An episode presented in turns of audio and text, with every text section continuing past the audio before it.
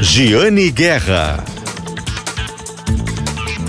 Olá, bom dia. Está começando o programa Acerto de Contas, o programa de economia aqui da Rádio Gaúcha. Na pauta de hoje, vamos falar muito de negócios, muito de economia verde, sobre consumo. Vamos falar sobre o cenário mundial, os impactos em uma importante empresa aqui do Rio Grande do Sul. Vamos falar também sobre o metaverso. Tem uma empresa aqui do Rio Grande do Sul que está liderando uma iniciativa para realizar um evento no metaverso, nessa realidade virtual. Tudo isso e muito mais hoje aqui no programa Acerto de Contas, o programa de economia da Rádio Gaúcha. E nós temos sempre aqui no programa Acerto de Contas o patrocínio de Shopping Total. Acesse o site do Shopping Total e se conecte direto com as lojas pelo WhatsApp Shopping Total presente a todo momento. Também leve suas doações para a loja solidária, que fica lá no Shopping Total, que reúne as doações dos clientes e depois entrega nas entidades beneficentes. E também o patrocínio de Cindy Lojas Porto Alegre, inspiração para transformar o varejo, Sindicato dos Lojistas da capital. Cindy Lojas que divulgou na última semana sua pesquisa com as projeções para o Dia das Mães.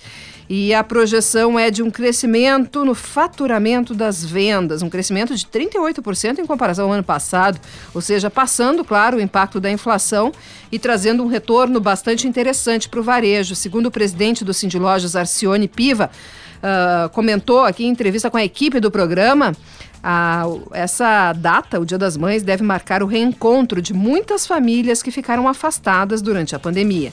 Temos ainda o patrocínio de Lojas Lebes, Dia das Mães Lebes. Sua mãe merece o melhor presente. Compre presente para sua mãe nas Lojas Lebes. Nossa patrocinadora aqui do programa Acerto de Contas, junto com EcoSul Energia Solar. Pensou energia solar? Referência de mercado. 1.300 clientes satisfeitos. Quer instalar um sistema de geração de energia solar na sua casa ou na sua empresa? Procure a EcoSul Energias. Esses são os patrocinadores aqui do programa Acerto de Contas.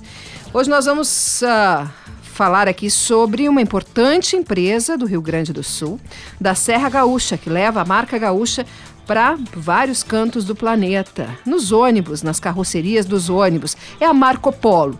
Marco Polo, tradicional empresa da Serra Gaúcha, está passando por uma transformação, mudança na presidência, lidando com um mercado ainda em recuperação, mas com alta de insumos. Uh, e nós conversamos com o CEO da Marco Polo, James Bellini. E aqui vamos ouvir um trecho da conversa do programa com o executivo.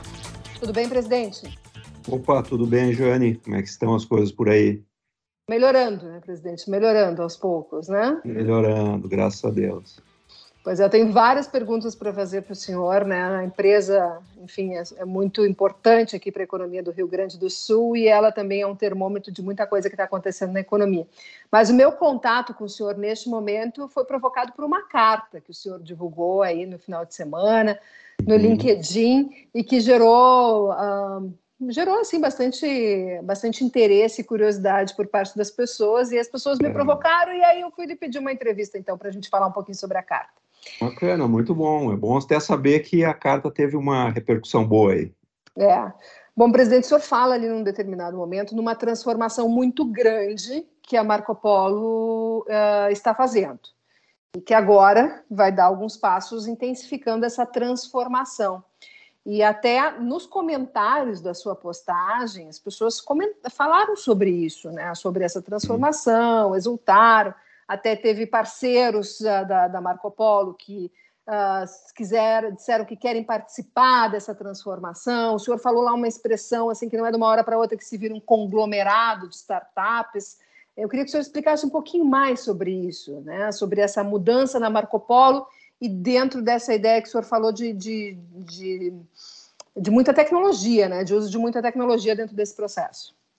Claro, sem problema, Jane. É que o que, que a gente está percebendo, na verdade, é, é, que todo esse processo de transformação é, digital, é, ele, ele não acontece se não houver é, um processo em paralelo de uma transformação cultural.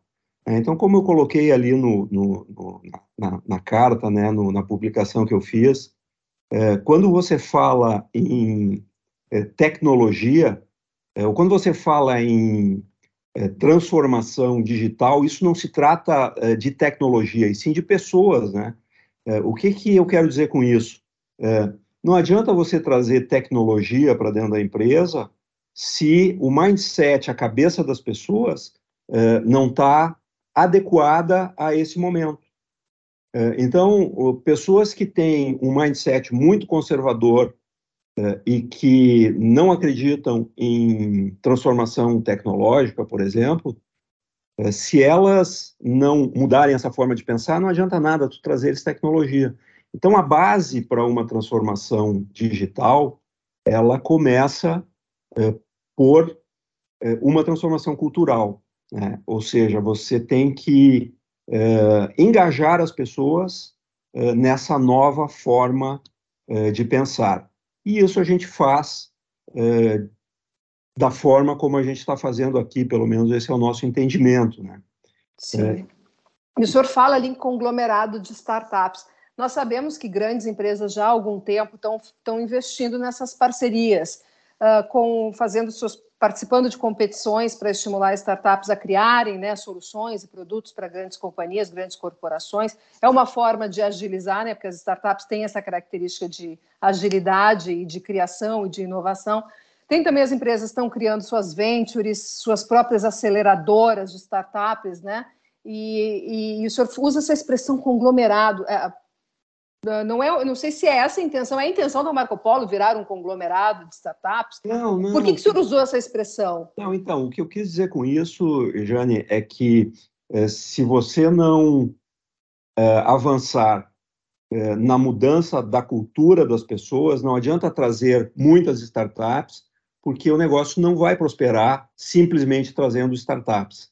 Né? Foi um pouco nesse sentido que eu usei a palavra aí conglomerado, porque às vezes as pessoas têm a tendência de pensar que eh, transformação eh, digital ou inovação está eh, totalmente vinculado a tu trazeres muitas startups para o negócio. E não se trata somente disso, né? Isso é uma parte do negócio, é de tu trazeres startups ou fazer parcerias ou investir em startups que tenham aderência ao negócio da empresa, sim, isso é importante, mas isso, só isso não vai trazer a empresa para a era digital. É, é, isso que eu quis me referir com, com essa questão de que você não consegue virar a chave é, do dia para a noite e transformar o seu negócio é, num, num negócio novo, simplesmente trazendo muitas startups. Basicamente, foi esse o sentido né, da, é, daquela frase ali, daquele parágrafo.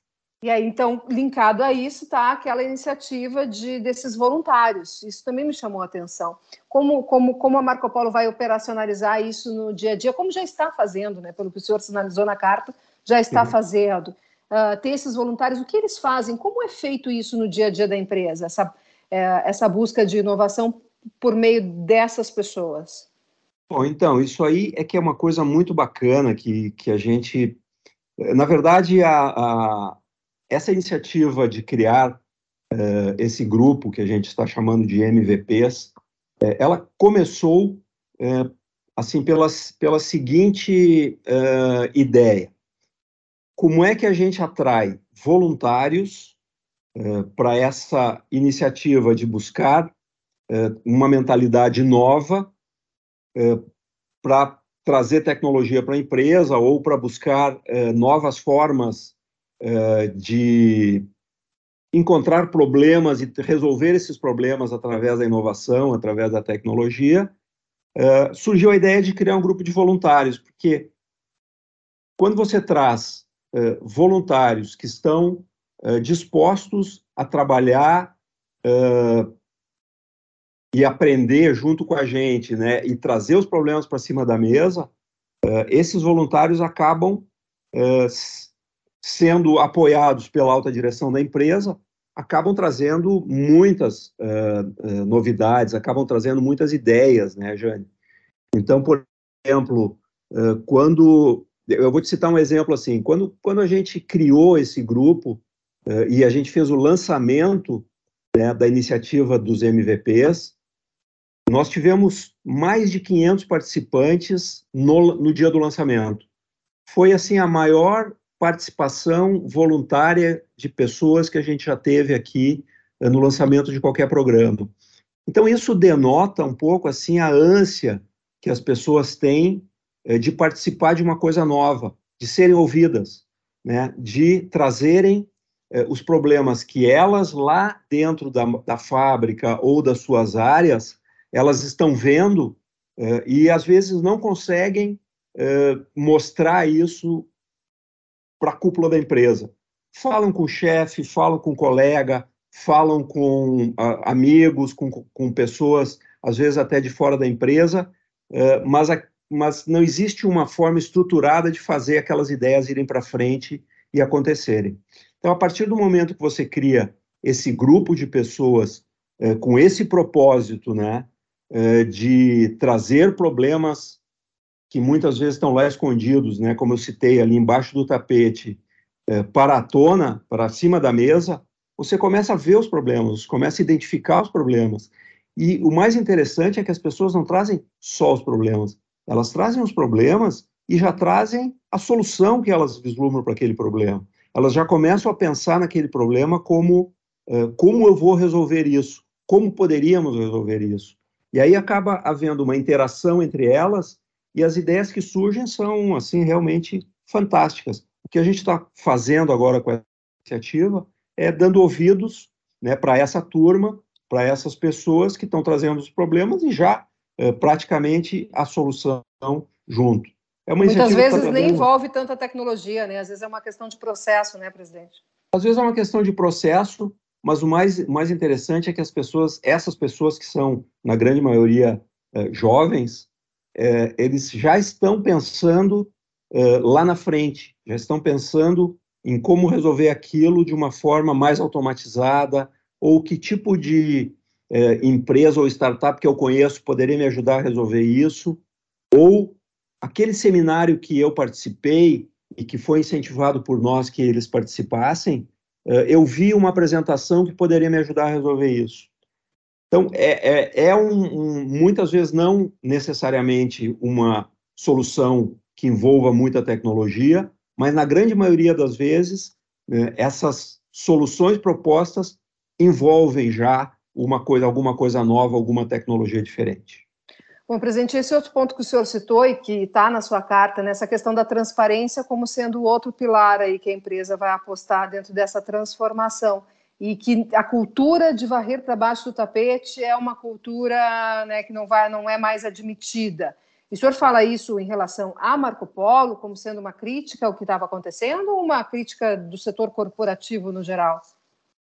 Não, Jane, é assim, ó, uh, o que, que acontece na grande maioria das empresas uh, muito antigas ou com estruturas tradicionais uh, hierárquicas rígidas. Via de regra, a, eu não digo a grande maioria, mas grande parte das pessoas come, passam a conviver com aqueles problemas como se aquilo fosse um status quo, como se aquilo fosse é, algo que, bom, isso sempre teve aí, a gente sempre conviveu com isso, para que, que eu vou me preocupar com isso? E como essas pessoas têm muita coisa para resolver, elas não gostam quando esse assunto aparece, porque é mais um problema para elas resolverem. O que nós estamos dizendo aqui agora é que é, isso não é mais válido. A gente quer que as pessoas tragam os problemas para cima da mesa. E o que a gente está também transmitindo aqui para a nossa gestão é basicamente o conceito de que qual é a nossa obrigação como gestores, qual é a nossa obrigação como executivos. Para que, que a gente está aqui? Ora, a gente está aqui para resolver problema, porque se não houvesse problemas para resolver, nós não precisaríamos estar aqui, tudo aconteceria de uma forma automática. Então, quando eu digo uh, essa cultura de varrer para baixo do tapete não existe mais, uh, ela ainda existe, mas ela está mudando. E nós vamos incentivar a que as pessoas tragam os problemas para cima da mesa e que esses problemas sejam vistos como oportunidades né, e não como um problema.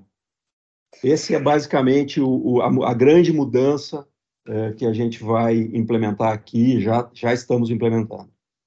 Bom, e aproveitando então nossa conversa, presidente, queria uh, nos atualizasse, né, como é que está a situação da empresa, a perspectiva para as vendas, né, de veículos, de carrocerias agora em 2022, se fecha com a perspectiva de vocês uh, que foi apresentada no fechamento do ano passado, uh, como é que vocês estão lidando com insumos, com o cenário global, se a guerra está afetando os negócios, nos, nos atualize como está. Bom, perfeitamente. Jane, assim, ó, para quem passou pelo que a gente passou no, nos últimos dois anos, é, assim, eu te diria que a nossa situação hoje é muito promissora. A gente está vendo um mercado é, sofrendo uma grande retomada. Nós estamos vendo um mercado voltar, um mercado de, por exemplo, de ônibus rodoviários e turismo, né, quando eu falo rodoviário, são linhas regulares né, intermunicipais e interestaduais que praticamente havia desaparecido. Então, esse mercado agora está voltando é, e ele está mais do que voltando, né, ele está voltando com uma perspectiva de crescimento. Né? Por que, que ela, ele está voltando com uma perspectiva de crescimento? Veja bem que nós estamos tendo alguns fatores que estão uh, propiciando esse crescimento. Aumento de passagens aéreas, aumento de combustível, uh, a vontade que as pessoas têm de voltar a viajar. Uh, imagina, por exemplo, quem costumava viajar de avião de Porto Alegre para Curitiba, por exemplo. Hoje, uma passagem dessas está caríssima.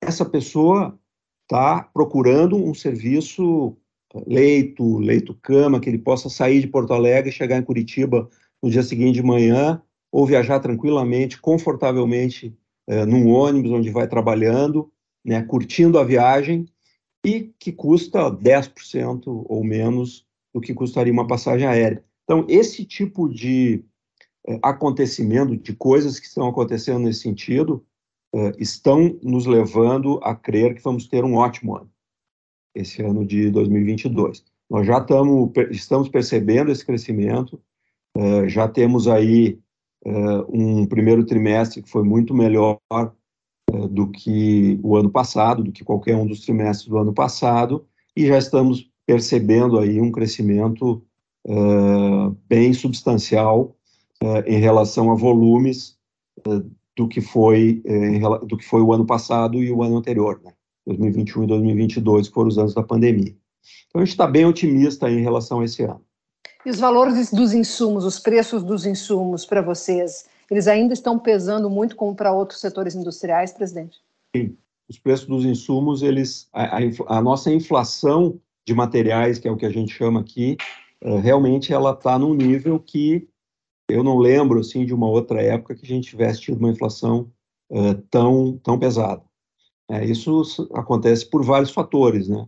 Já um, um, é, uma extensão do que aconteceu no, no, no ano passado, onde houve uma, é, uma recessão em termos de, de que indústrias tradicionais, por exemplo, houve um grande crescimento do, dos, dos insumos básicos, foi o aço, o alumínio, plástico, tudo isso.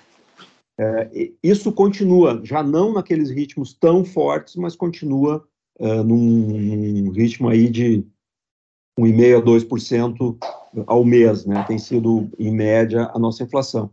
Então, isso é um desafio. Um outro grande desafio é a falta de matéria-prima, principalmente componentes eletrônicos. A cadeia dos componentes eletrônicos continua muito complicada a gente tem sentido aí muito, principalmente na falta da, da, das entregas de chassi né, das montadoras para nós. É, tem faltado muito módulo, muitos módulos né, de, de eletrônicos, que são um componente básico aí para o chassi, é, entre outros componentes assim de, de menor impacto. Mas é, esse realmente é um grande desafio, Jane, a gente tem trabalhado aí todo dia, tem influenciado bastante na nossa é, programação diária, né, mas a gente tem conseguido aí driblar esses, esses desafios e, e, e já estamos aí num, num ritmo de crescimento bem interessante, inclusive com contratações. Ah, bom, boa, boa informação.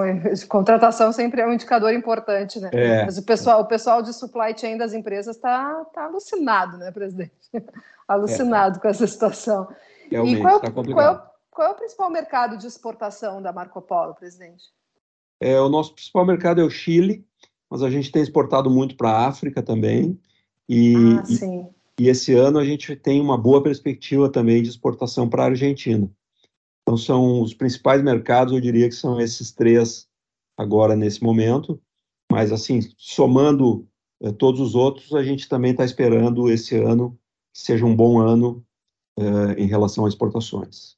O fornecimento para o programa do governo federal Caminhos da Escola também é importante, né? Já foi bastante importante para Marco Polo. Essa, essa investigação de uma suspeita de de superfaturamento de ônibus do programa Caminhos da Escola, do Ministério da, da Educação, atinge a Marco Polo de alguma forma? Atinge, Jane, porque esse é um programa muito tradicional, né, do governo, que a gente está uh, muito inserido nele.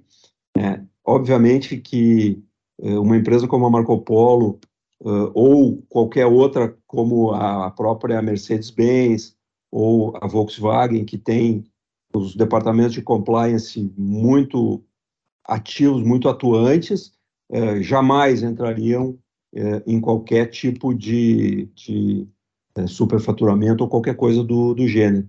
O que acontece com o caminho da escola é essa inflação que está acontecendo no mundo inteiro né, e que todo mundo sabe que realmente impactou muito o preço de tudo, né? veja aí quanto é que subiu um automóvel, veja quanto é que subiu o combustível, veja quanto é que subiu, subiram várias commodities, ou seja, com ônibus não poderia ser diferente, claro que vai subir também. Mas, assim, todos os, os procedimentos é, desse programa, eles são perfeitamente é, é, lícitos, não existe nada nesse sentido. Isso a gente sabe que certamente tem um componente político aí muito é, forte que as pessoas estão usando aí, é, porque ano de eleição, é, tudo isso sempre tende a acontecer esse tipo de coisa.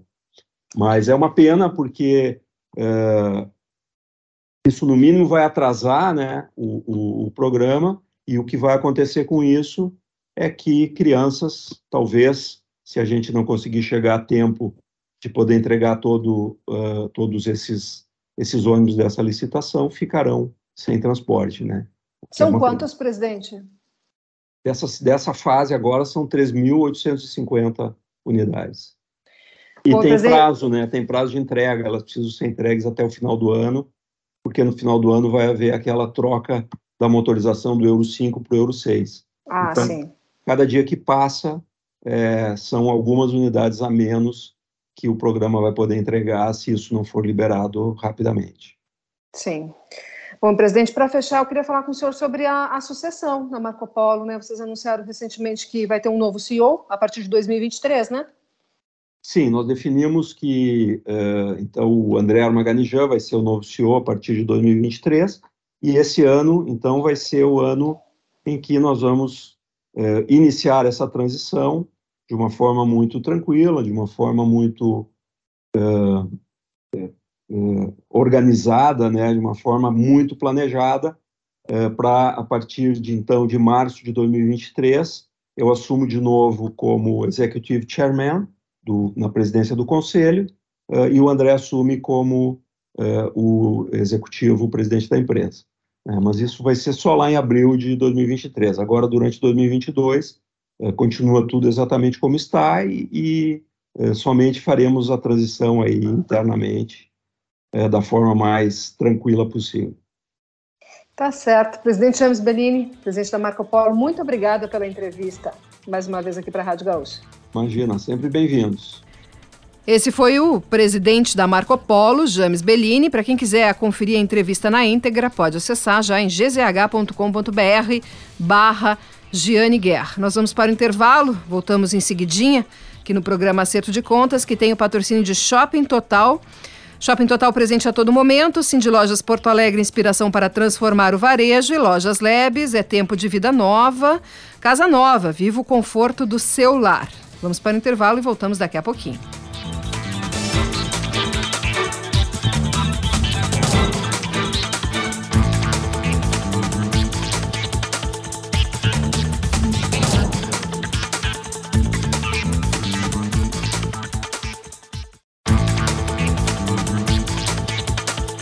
De volta aqui com o programa Acerto de Contas, todos os domingos, bem cedinho na Rádio Gaúcha. Muito obrigada pela audiência de vocês.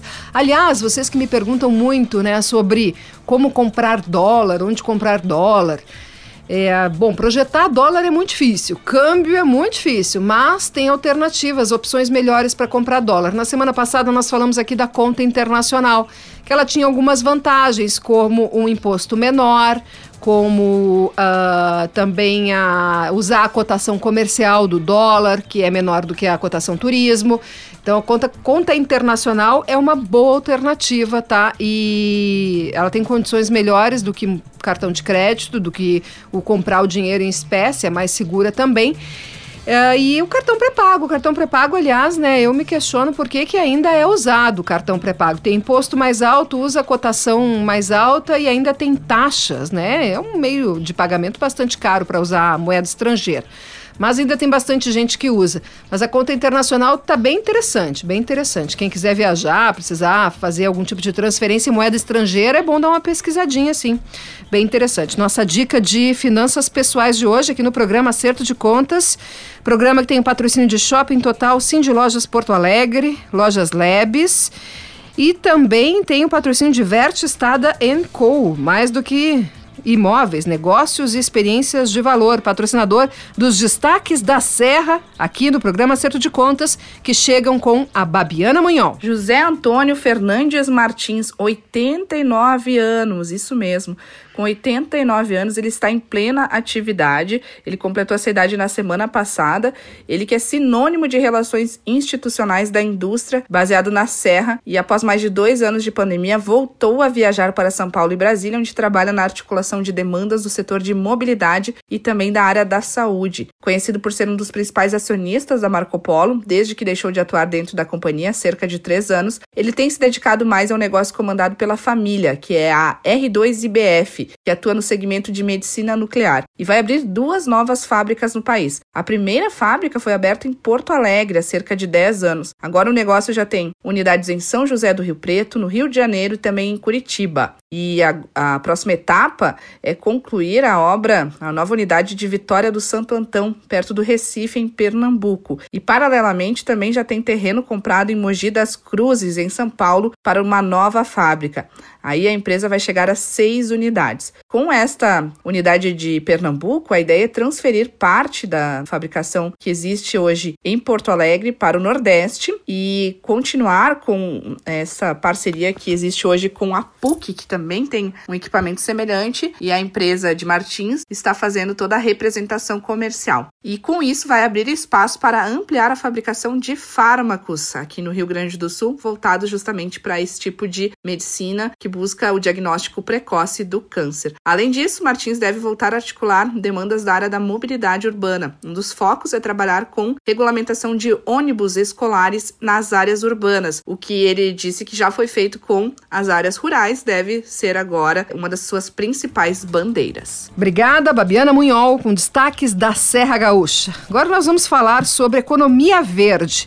E aí, para falar sobre isso, nós convidamos um gaúcho, mas que há muito tempo mora no Rio de Janeiro e é um empresário, um artista, né? Um artista, mas um empresário fundador da Osklen e grife de vestuário e de calçados, mas também embaixador da Unesco. Tem uma forte atuação em vários negócios e várias instituições com muito voltadas ao propósito da sustentabilidade.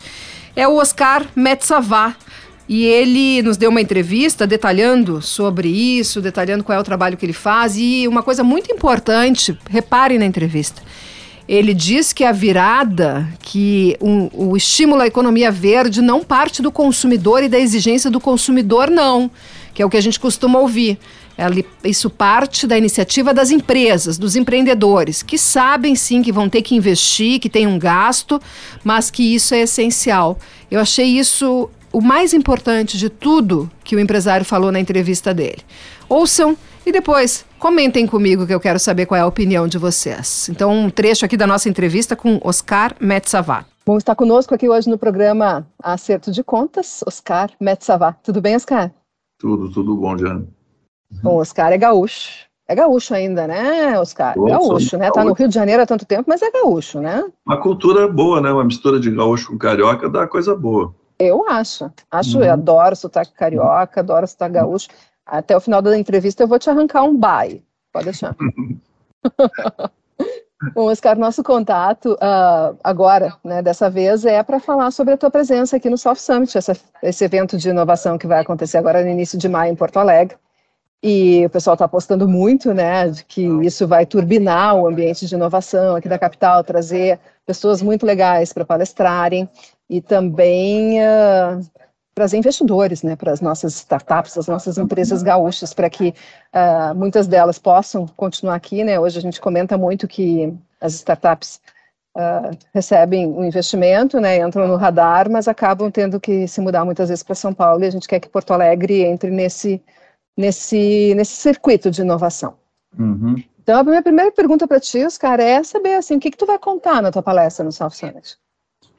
Eu vou ter duas, vou ter duas palestras, uma como keynote speaker, né, uh, no primeiro dia da abertura. Meu título é Amazon Garden, né, uh, que na realidade é um conceito que se transformou um movimento nosso de, de conscientização de nossa sociedade de que sim, nós, não só os indígenas que moram na floresta amazônica, ou o povo da floresta que trabalha na Amazônica, que é o guardião da Amazônia, que nós, nós sim podemos e devemos ser e nos, e nos uh, percebermos como os guardiões da Amazônia, e quando eu digo guardiões da Amazônia, conceitualmente, é assim, é guardião da nossa biodiversidade, é guardião da nossa riqueza uh, de recursos naturais do, de todas as regiões nossas, mas que o Brasil e a Amazônia tem essa questão emblemática. E, e como, como somos, né? Como somos? Quem são esses guardiões da, da Amazônia? Uh, quem são? Daí quem são? Então são os indígenas, né, os povos ancestrais, são os povos, né, os colonos, as pessoas que migraram para a, a Amazônia, que, que transformam a sua biodiversidade, os recursos naturais em produtos que venham, produtos pra, que geram economia, mas que sejam de uma forma uh, economicamente, economicamente, ambientalmente, socialmente sustentável. Uh, daí depois eu chego numa explicar o porquê a gente apoiar os povos das florestas, porque retirar... Ah, com isso fecha o tripé da sustentabilidade, né? É, é, é todo, é o, é o triple social, ambiental e... social e ambiental. Mas, assim, é, eu, eu, venho com esses princípios que eu vou colocar, esses conceitos que eu estou te apresentando, assim, ele começa com o Amazon Gardens muito mais por uma, uma instigação. Mas, na realidade, são esses conceitos que nós fomos tendo. Você sabe que os, eu faço projetos de sustentabilidade já há 24 anos. Uh, então, uh, nós temos práticas em projetos sustentáveis na Amazônia que usam recursos uh, naturais da Amazônia de uma forma sustentável, tanto socialmente quanto economicamente uh, e ambientalmente, uh, nas nossas linhas, através dos nossos projetos, através do Instituto E. O Instituto E é um, é, é um instituto que a gente fundou já há, mais, há 16 anos atrás, que é aonde eu tenho todos esses projetos de desenvolvimento sustentáveis que a gente leva tanto para a OSCE como para as outras empresas do nosso grupo e para outras instituições uh, aqui. Nós trabalhamos em, em um hub, o Instituto E trabalha numa forma de um hub, com um pensamento empreendedor, né? O nosso, a gente, parte do empreendedor como um ativista e não como alguém que uh, não promove o desenvolvimento sustentável, mas e sim o empreendedor como um grande ativista, transformador. Empreendedor que consegue olhar, por exemplo, a Amazônia, ver sua riqueza, sua da biodiversidade, da sua cultura ancestral e ao mesmo tempo enxergar uh, as mazelas que tem, ao mesmo tempo que tem essa grandiosidade, né, que a Amazônia nos traz, é uma riqueza contemporânea de século 21, né? Ao mesmo tempo a gente observa que as maiores formas que nós temos de usar os recursos lá são completamente permi, né, são permissivas ao desmatamento, a, os garimpos legais contaminando o, contaminando todo o solo fértil e as águas da Amazônia, né, as madeireiras ilegais, etc. Então, hum, se nós formos ver assim, nossa sociedade, os empregos que nós damos para os povos das florestas, né, são completamente contra qualquer forma econômica dessa economia verde que a gente está entrando. Se for ver, o jovem que está lá na, na floresta amazônica, o que ele tem de emprego é trabalhar no carimpo, é trabalhar, é trabalhar no, nas, nas madeireiras, no deflorestamento, né? É tudo é um, é um uso dos nossos recursos uh, naturais de uma forma perversa, uh, porque nós, sociedade, né, de consumo, sociedade brasileira, ou sociedade planetária, nós só sabemos levantar bandeiras contra, dizer não, não desmate a Amazônia, não faz isso, não faz aquilo mas nós não prestigiamos ou nós não desenvolvemos como empreendedores projetos que usem os recursos naturais da Amazônia, né, e de através de uma forma criativa transformá-los ou de uma forma de gestão, né, de gestão de cadeia de suprimento, de transformação em produtos de origem de eh, secundário ou terciário, que é onde tem o, o capital intelectual e o criativo dentro. O guardião da Amazônia precisa de suporte da sociedade, né? Não, e a sociedade se, se perceber. Porque se eu sou um jovem que eu posso, como é que eu posso me tornar um guardião da, da Amazônia? Um jovem, um jovem empreendedor.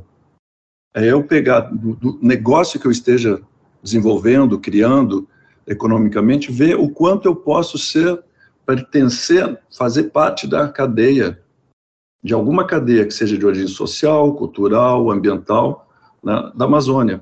E quais são as formas, assim, eu, eu, eu, sinto, eu sinto a tua fala muito direcionada para empreendedores, né? Que o, é, que o é, empreendedor seja um, um puxador desse movimento, né, Oscar? Tá. Então, o consumidor é o seguinte: é, nós, nós como consumidores, na nossa escolha na hora de consumir, se nós vemos, a gente tem que olhar uh, de marcas, que seja de qualquer segmento da economia, de produtos e serviços, a gente tem que olhar se ele é nosso dever verificarmos a cadeia de suprimento. A gente tem que saber.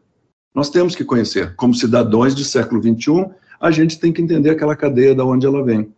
Falando de Amazônia, por que não nós optarmos, por exemplo, na hora de uma escolha, não comprarmos uh, um produto que seja de origem sustentável da Amazônia, que ajude economicamente comunidades de baixa renda a saírem, a criar empregos né, para a sociedade local, para os povos da floresta, que não sejam esses outros que nós estamos falando, né, que destroem a floresta. Se nós mudarmos o nosso.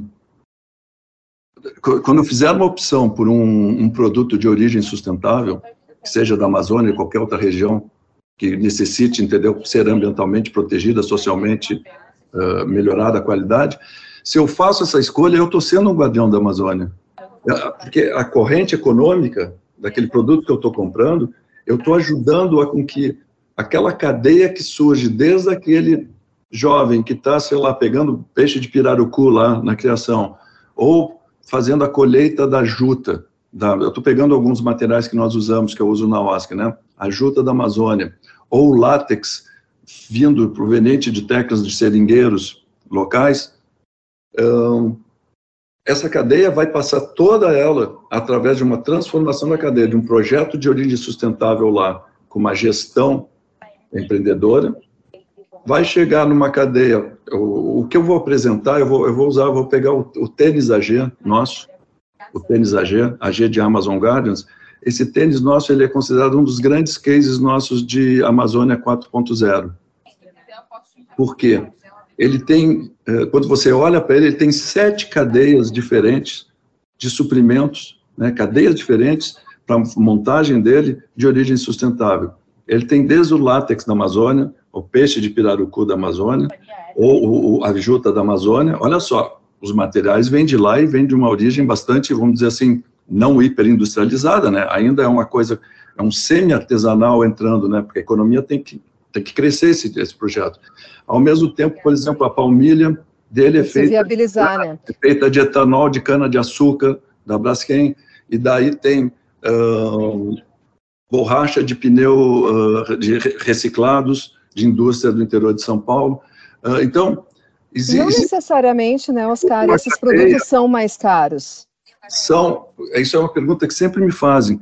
Sim, porque, porque, porque os materiais, produtos e serviços de origem sustentável são inovação. Inovação, a inovação, ela é cara, ela é cara, pra, ela, ela é cara, ela, ela, toda inovação é cara, é uma inovação tecnológica.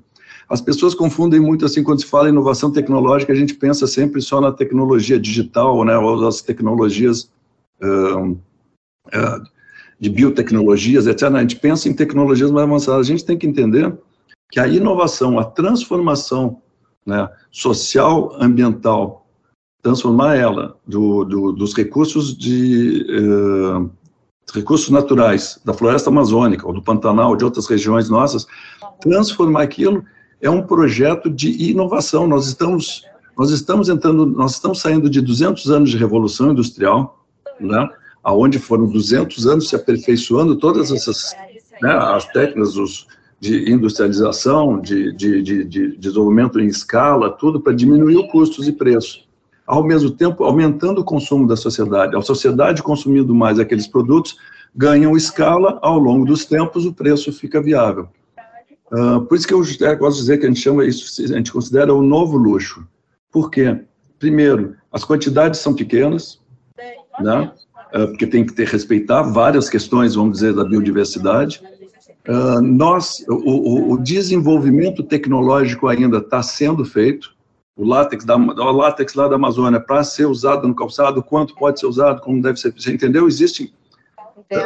O, pró, o é um preço que você paga para também porque tem que fazer uma ruptura em todo eu, um raciocínio também industrial que vem, né? Nova economia, de... Para a nova economia do século XXI.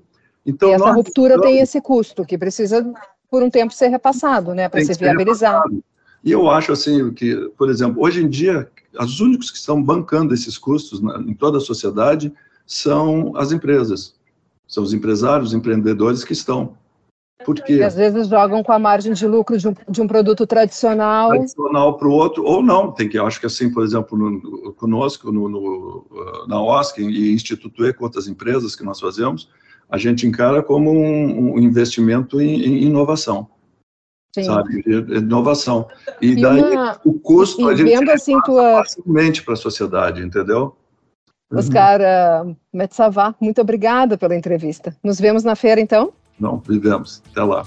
Obrigada, um abração. Obrigado, tchau, tchau. E o Oscar Metsavad é um dos muitos palestrantes da, do South Summit, o evento de inovação que vai acontecer aqui em Porto Alegre nesta semana, quarta, quinta e sexta. South Summit no Cais do Porto. Oscar Metsavad é um dos palestrantes e vai falar, claro, sobre sustentabilidade, como vocês conferiram ali na entrevista. Quem quiser ouvir na íntegra, é só acessar aí ao longo da semana gzh.com.br barra Jane Guerra. Agora, Daniel Jussani tem um destaque para a gente também de negócios sobre Metaverso, uma empresa gaúcha que está encabeçando aí um festival sobre metaverso. Vamos ouvir. Bom dia, Jane. Bom dia a todos os ouvintes do Acerto de Contas. Hoje eu vou falar sobre Metaverso, uma empresa com sede aqui em Porto Alegre está preparando um festival, um evento que vai acontecer ao mesmo tempo é, em, um, em um espaço de convenções em São Paulo e no metaverso. É a AAA Inovação, eles estão fazendo a AAA Summit, que é um evento que acontece já há vários anos, e dessa vez será a primeira edição também no metaverso. Por lá, as pessoas vão poder, né, dentro do metaverso, elas vão poder caminhar em um centro de convenções, vão poder visitar ali eh, estandes de empresas, vão poder assistir às palestras que acontecerão durante os dias 21 e 22 de maio. Para a gente saber um pouquinho mais sobre isso, nós conversamos com o Juan Pablo Boeira. Ele é especialista em inovação e CEO da empresa. Vamos ver o que ele nos conta sobre isso. É, na realidade, a gente já tem esse festival, né, que é o AAA Summit, que acontece há alguns anos. E o que acontece? Ele é considerado como o principal festival de pensamentos avançados em inovação e negócios do Brasil. Então, a gente tem uma. O, o, o mote do festival é o amanhã. Quer dizer, a gente sempre trabalha né, o, o que, que pessoas e empresas estão fazendo hoje, que vão impactar positivamente o futuro da humanidade. Então, por isso, é um festival super sustentável, tanto que o local que nós escolhemos presencial é um local perto de duas estações de metrô, onde a gente incentiva o pessoal a ir de metrô, a pé e de bicicleta. A gente faz todo o controle da emissão de, de CO2, to, a gente faz toda a gestão dos resíduos. Inclusive, ele é um festival que não tem cunho lucrativo, toda a verba que a gente arrecada com ingressos e patrocínios, a gente investe na produção e nas experiências do evento e também na a gente o que sobra a gente doa para entidades e ONGs de combate à fome.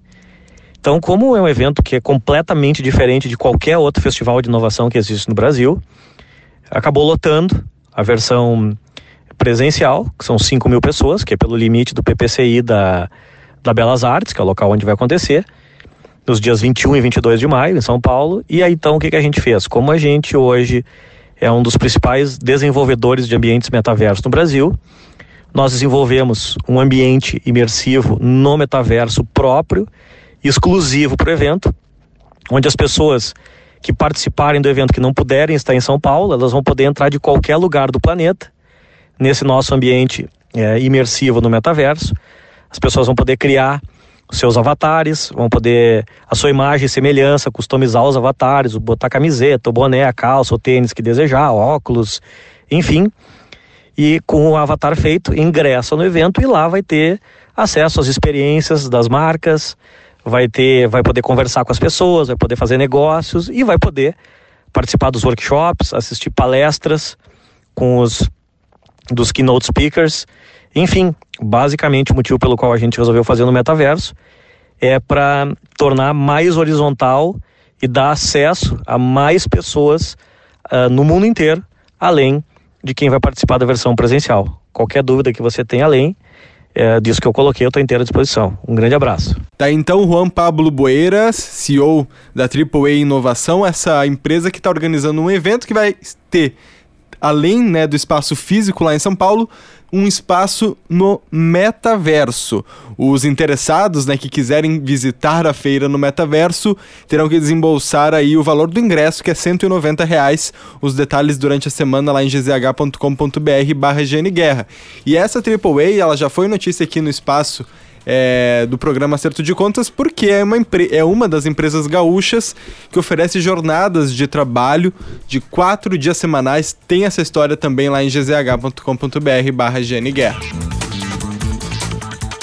Esse foi o Daniel Jussani trazendo novidades de negócios aqui no programa Acerto de Contas. O programa de hoje fica por aqui.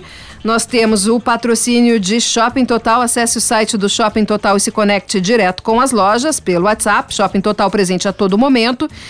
De Lojas Porto Alegre, inspiração para transformar o varejo. Lojas Lebes, Dia das Mães, Lebes, sua mãe merece o melhor presente. Vocês são os patrocinadores aqui do programa Acerto de Contas e também Ecosul Energia Solar. Pensou energia solar? Referência de mercado, Ecosul Energia Solar. 1.300 clientes satisfeitos. Esses são os nossos patrocinadores, apoiadores do jornalismo econômico da Rádio Gaúcha. Nós temos na técnica Eduardo Polidori e Rafael Manito. A edição de áudio é sempre do Douglas Weber. A produção do programa também do Daniel Jussani, mas em breve teremos novidades aqui. Mais um, um colega para a equipe da coluna Acerto de Contas em GZH Zero Hora e aqui no programa Acerto de Contas da Rádio Gaúcha está chegando o Guilherme Gonçalves. Uh, vocês ainda vão ouvir falar bastante dele aqui nos nossos espaços de economia da Rádio Gaúcha. Um ótimo domingo a todos, uma boa semana e até domingo que vem. Comportem-se.